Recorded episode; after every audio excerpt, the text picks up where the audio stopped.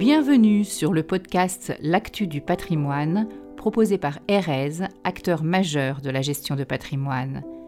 Patrick Ganancia, président d'Erez, s'entretient avec gérants et experts du patrimoine afin de décrypter les marchés et leurs tendances.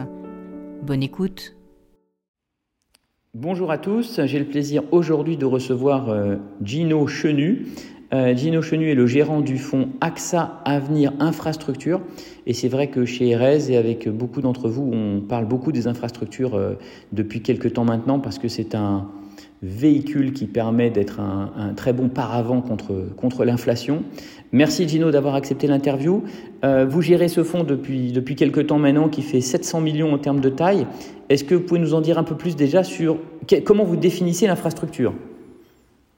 Bonjour à tous. Euh, donc pour euh, pour nous l'infrastructure c'est euh, c'est des éléments qui euh, servent chaque jour et qui ont un principe d'essentialité, c'est-à-dire que ça sera tout ce qui va être lié au transport, donc ça peut être les les, les lignes de, de les rails, les routes, les ports, ça va être tout ce qui va être hôpitaux, écoles, bâtiments publics, tout ce qui va être lié au traitement des eaux, tout ce qui va être lié au digital avec la fibre, les data centers, les tours télécoms pour également pouvoir communiquer ou les installations de production d'énergie euh, bah, pour euh, allumer la lumière. C'est quelque chose que vous allez utiliser chaque jour et qui répond à un principe d'essentialité. Très bien. Alors ça veut dire votre fonds, euh, qui a aujourd'hui une douzaine de lignes, investit dans des infrastructures comme par exemple les rails que vous avez, que vous avez évoqués. Et donc les sociétés qui exploitent ces rails vont venir verser une redevance en fait à votre fonds. Exactement. Et donc cette, euh. cette redevance, on dit qu'elle est que c'est un bon paravent par rapport à l'inflation parce que c'est un peu comme l'immobilier pour tous ceux qui ont des biens immobiliers qui revalorisent les loyers chaque année euh, en fonction de l'indice INSEE ou d'un autre indice. Là finalement, il va y avoir un indice aussi qui va s'appliquer ou est-ce que c'est conventionnel Tout à fait. Alors tout dépend effectivement du type de société et type de contrat, mais euh, on a on a des clauses d'indexation un peu comme euh, effectivement ce qu'on peut voir euh, sur l'immobilier dans les différents types de structures dans lesquelles on a investi et donc ça va des clauses qui sont purement liées à l'inflation d'un pays à certaines qui peuvent être liées au comme au, au pétrole par exemple sur ce qu'on peut avoir sur les autoroutes notamment. Très bien. Alors on a euh, dans vos l'objectif du fonds c'est de faire 4 euh, à 5% par an. Euh, il est parti pour faire cette performance, je le vois par rapport à la performance à ce jour en 2023, mais je vois qu'en 2022, il a fait beaucoup plus que prévu puisque au lieu de faire 4 à 5, il a fait 14 Peut-être on revient sur l'événement exceptionnel qui a fait atteindre cette performance qui doit pas devenir une qui va pas devenir malheureusement une habitude. Oui, tout à fait. ça, il faut le rappeler. Euh, on est très satisfait de notre performance 2022 sur laquelle on a fait 14,37%.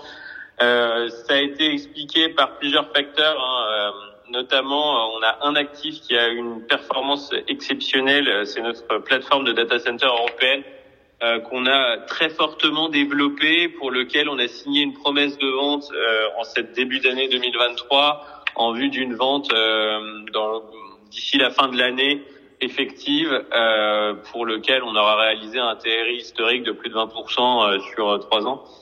Euh, donc ça, c'est une des grandes satisfactions. Il y a aussi le fait que les différentes pressions inflationnistes ont également poussé les valorisations de, de nos infrastructures fortement corrélées à l'inflation à la hausse. Euh, c'est pour nous les deux principaux vecteurs et le fait que sur 2022, on avait également une exposition qui était plutôt faible sur les marchés financiers, euh, parce que tactiquement, on s'était sous-exposé euh, à cette thématique sur, euh, sur 2022. Ok, c'est très clair. Alors, certains de nos auditeurs, on comprend que l'infrastructure, c'est un investissement long, plutôt défensif, même si le fonds est classé en équilibré, et dont on n'attend pas normalement, sauf cette exception de 2022, un rendement très élevé, hein, puisque 4 à 5% c'est un rendement euh, pas très élevé. Mais ce rendement 4-5% qui était très excitant il y a quelques années, avec la hausse des taux maintenant, les moins, est-ce que ça veut dire que dans les prochaines années, cet objectif de 4 à 5 va être remonté à cause de l'impact de l'inflation? Effectivement, euh, c'est quelque chose qui, à mon avis, est difficile à matérialiser dans le monde dans lequel on vit aujourd'hui, puisque on est vraiment dans le cours euh, de rebasage, j'ai envie de dire des choses. Mais effectivement, d'ici, euh, je dirais peut-être quelques un ou deux ans, effectivement, les objectifs de, de rendement pourraient être revus euh, potentiellement à la hausse. Très bien. Et alors, je voulais revenir à un, petit point avant de, conclure sur les, thématiques en fait du fonds. Donc, vous avez évoqué euh, euh, les trains, je sais que vous avez évoqué le chauffage, voilà. Mais il y a plusieurs, finalement, il y a plusieurs thématiques dans lesquelles ce fonds investit. Peut-être qu'on peut revenir sur les trois thématiques. Tout à fait. Euh, donc on a trois thématiques euh, majeures euh, qui, guident un peu, qui sont notre ligne directrice d'investissement. Ça va être la digitalisation de l'économie et notamment, voilà, ça, ça, ça a été très bien matérialisé par notre actif de data center. il y a eu, il y a également les énergies renouvelables, tout ce qui va être à la décarbonation de l'économie. Donc ça sera les énergies renouvelables et le transport doux sur lequel on croit beaucoup. Et peut-être en termes de géographie, c'est un fonds qui a vocation à, à, investir dans tous les pays de l'OCDE, donc c'est-à-dire que c'est un fonds mondial, euh, et ça c'est aussi une des grandes spécificités. Ok, et ça veut dire qu'en répartition euh, non euro, c'est quoi la répartition aujourd'hui entre euro et autres monnaies? Euh, Sur le non euro aujourd'hui, euh, on a à peu près, euh, je dirais à peu près 25% du, des investissements non cotés qui sont en non-euros, euh, majoritairement sur de la livre sterling et également sur du dollar. Très clair. Donc ça veut donc dire pour, pour des personnes comme nous qui sommes des conseillers en investissement financier, qui recommandons à nos clients souvent des allocations assez défensive ou père de famille, ça peut euh, être, ça peut parfaitement rentrer dans une allocation, mais il faut savoir que ce 4 à 5% qui aujourd'hui est moins sexy qu'il y a quelques années euh, devrait reprendre des couleurs avec euh, avec l'impact de l'inflation et qu'il faut de toute façon avoir un horizon long terme, même si je crois que la plupart des établissements où on peut acheter ce fonds, dont AXA qui est votre maison mère, assure une forme de liquidité aujourd'hui sur la sortie si jamais certains porteurs ont besoin de sortir des parts. Tout à fait, oui, oui. Euh, la liquidité est assurée chez par AXA, tout à fait, l'assurance. Euh, L'horizon d'investissement, est 8 ans, il faut pas l'oublier. L'infrastructure, c'est, je dirais, en termes de longueur d'investissement, c'est peut-être même plus long que l'immobilier. Euh, et ça, ça c'est quelque chose dont il faut se souvenir quand on va acheter du AXA Avenir Infrastructure, c'est pas de faire des allers-retours.